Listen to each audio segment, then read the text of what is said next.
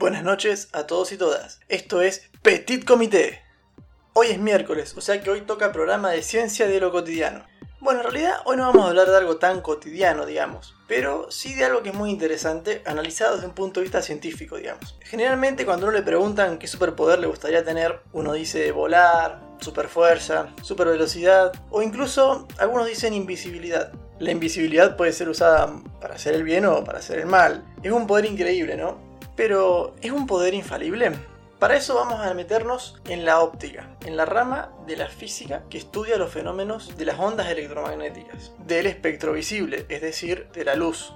Para este análisis primero tenemos que dar un puntapié y este es el hombre invisible. ¿Por qué es el hombre invisible o la mujer invisible, también la de Marvel? ¿Por qué son invisibles? Bueno, eh, va a sonar medio redundante, pero son invisibles porque todo lo, que los conforma, todo su cuerpo, es transparente a la luz, es translúcido, digamos. No pueden ser vistos, percibidos por el ojo humano. La luz que está en un rango de longitudes de onda de los 380 nanómetros a los 750 nanómetros, le pasa ahí y no le hace nada. Lo atraviesan y siguen su camino. Porque ahí también cabe preguntarse cómo es que vemos nosotros. ¿Cómo vemos una manzana que está arriba de la mesa, por ejemplo? Bueno, vemos la manzana, sabemos que la manzana está ahí, la podemos percibir porque los rayos de luz rebotan en esa manzana. Hay rayos de luz que son absorbidos, o sea, una parte de la luz es absorbida por la manzana y otra parte es reflejada. Y así es como vemos la manzana. Y el color que tiene esa manzana es la luz reflejada. Porque la manzana la golpea un rayo de luz, que es la luz solar, digamos, o la de la casa, que en realidad es blanca, entre comillas, pero en realidad tiene todos los colores adentro. Está compuesta por todas las longitudes de onda. Entonces, de todas esas ondas que inciden, hay algunas que son absorbidas por la manzana y otras que son reflejadas. Y justamente las que refleja son las que nosotros percibimos como que es el color de la manzana. O sea que básicamente una manzana roja podríamos decir que en realidad no es roja, que en realidad es de todos los colores menos el rojo, porque el rojo es el color que está rebotando y nos está entrando a nosotros por los ojos, que está siendo captado por una estructura que tenemos dentro de la retina, en la parte posterior del ojo. Unas estructuras llamadas conos y bastones, que son las que distinguen entre los colores. Eh, generalmente es entre rojo, verde y, azul, y las combinaciones de esto, eso lo hacen los conos, mientras que los bastones eh, no detectan pigmentos, sino que detectan tonos, más, más de negro, más de blanco. Eso es lo que sería más o menos. Entonces, ¿para qué todo este prólogo? Bueno, porque entonces nosotros miramos la manzana.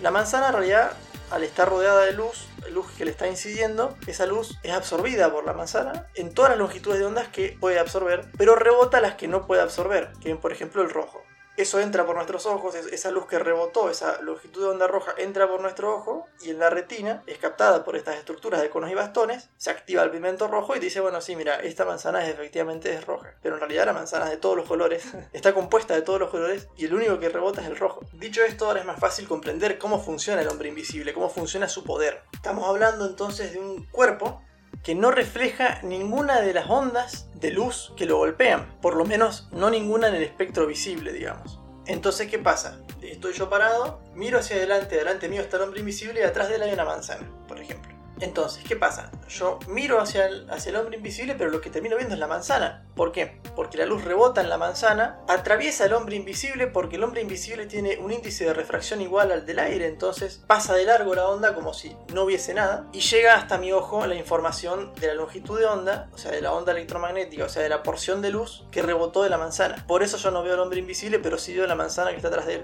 Obviamente lo mismo se aplicaría a la mujer invisible de Marvel, excepto que la mujer invisible de Marvel tiene una ventaja, tiene un traje especial que eh, puede adaptarse a su cuerpo, el hombre invisible en cambio tiene que desnudarse para, para poder eh, ser totalmente transparente porque la ropa no se mimetiza con él. Eso también le pasaba a la mujer invisible también al principio antes de tener el super traje, digamos. Pero bueno, vamos a puntualizar del cuerpo de, de, estos seres invisibles, ¿no?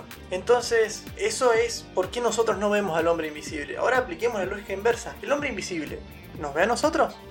Bueno, esto es interesante. Ahora veamos lo que pasa. Supongamos que el hombre invisible ahora que está mirando hacia la manzana, ¿no? Una manzana arriba de la mesa. Otra vez, la luz impacta sobre la manzana, una gran parte de esta luz es absorbida, la luz que no puede absorber, los colores que no puede absorber los rebota y los lanza hacia el ojo del hombre invisible. Esta luz entra por una córnea que no existe, o sea, una córnea transparente, se propaga, pasa por una retina que también es transparente y sigue de largo nunca, o sea, como los conos y bastones también son transparentes, no interactúa con ellos. Entonces la luz lo pasa de largo al hombre invisible o a la mujer invisible. A esta entidad invisible la pasa de largo. Entonces, lo que termina pasando es muy gracioso, porque estas entidades invisibles serían ciegas, eh, tanto toda su vida como el hombre invisible original de la novela, como al momento de transformarse la mujer invisible de Marvel. Estarían ciegos y no podrían ni combatir el crimen ni cometer las atrocidades que tenía pensado cometer eh, o cometía el hombre invisible de la novela. Así que bueno, esto es muy interesante, ¿no? Es la, física puede desmontar los poderes, los superpoderes, ¿no? Eh, de una forma muy sencilla. Fíjense que, bueno, también nos metimos un poquito en la biología. No expliqué toda la anatomía del ojo porque me parecía bastante tedioso, pero es muy interesante, ¿no? Analizar los poderes de la mujer invisible o los del hombre invisible y ver que realmente más que un superpoder sería una super maldición porque terminaría siendo ciego o ciega. Y ya que estamos con la óptica, vamos a hablar de algo llamado aberraciones visuales. No, no, no, no, no. No, no es, mucho menos peor de lo, de lo que ustedes pueden imaginar. en óptica se conocen como aberraciones visuales a los defectos que tienen eh, los ojos humanos para percibir la, luz, percibir los objetos, o sea, para ver, digamos, vamos a hablar bien, para, para ver, hablemos en criollo, para ver los objetos que los rodean están eh, el astigmatismo, la hipermetropía, la presbicia y la miopía. La miopía es la dificultad para ver de lejos, la hipermetropía es la dificultad para ver de cerca, la presbicia es prácticamente una hipermetropía un poco disminuida y después está el astigmatismo que es una forma de ver en perspectiva, digamos, o sea, se deforma la perspectiva con la distancia. Bueno, le gusta no, en óptica se llama aberraciones visuales. Es así. Los físicos no son conocidos por, por sus terminologías amigables con las cosas, ¿no? Bueno, la cuestión es que estas aberraciones generalmente son un problema porque requieren el uso de lentes para incluso la vida cotidiana de esas personas que tienen alguna de estas cuestiones visuales, ¿no?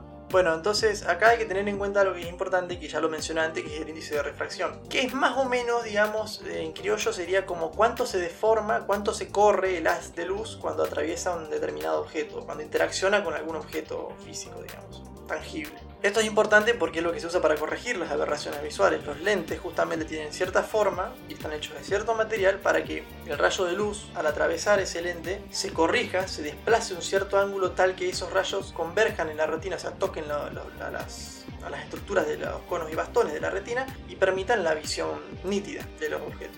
Entonces, ¿qué pasa? Eh, la gente que tiene que usar lentes justamente es para corregir el ángulo con el que entra la luz por sus ojos y para que así puedan ver de forma nítida. Bien, eso ya está, digamos. Puntualmente, el problema de los miopes, los que no pueden ver de lejos, es que el rayo de luz entra al atravesar la, eh, la córnea ustedes imagínense que como que entra derecho, pero va tomando una forma de cono, así como de triángulo, y se va cerrando en una persona normal, ese cono justo cierra tocando eh, la retina, ¿sí? una parte específica de la retina donde están agrupadas todas las estructuras de conos y bastones. En cambio, en un miope, eso, ese cono se cierra antes de tocar ahí. Se cierra y pero se vuelve a abrir, digamos, es como una X. Entonces al final esa puntita del cono no llega a tocar la retina como debería. Y por eso tienen la visión borrosa de lejos. Entonces, ¿qué hacen los miopes? Se ponen un lente especial que lo que hace es desplazar ese, ese conito, ¿sí? desplaza esa punta del cono para que toque la retina. Por si los interesa, la forma que tiene ese, ese lente se llama lente divergente, pero no importa mucho. Básicamente esto funciona porque el vidrio tiene un índice de refracción mayor que el del aire. Entonces lo que hace esto es que altera el ángulo, lo desplaza más al rayo de luz y corrige el defecto visual, digamos. Ahora, hay otra sustancia que también tiene un índice de refracción mayor que el del aire, y es el agua. Y es bastante parecido al del vidrio. Solamente como un dato, digamos, el, el índice de refracción del agua es de 1,34 aproximadamente, mientras que el del vidrio es de 1,5. No están muy lejos, que digamos. Entonces, si no estamos hablando de una miopía muy grave, digamos, no, no estamos hablando de un aumento de 2.0, sino una cosa más, más chica, digamos, ese miope, mirando abajo del agua, va a ver perfectamente. O sea, va a ver las cosas tal cual son. Mientras que una persona común, digamos, o un hipermétrope cuando se mete bajo el agua, no ve nada, ve todo borroso, digamos. Así que bueno, espero que les haya gustado este programa de ciencia de lo cotidiano, digamos. Eh, esta vez nos hemos centrado en la, en la óptica, así como rama de la física. Y bueno, les dejo una pregunta. Les dejo una pregunta para que la vayan pensando para el programa que viene.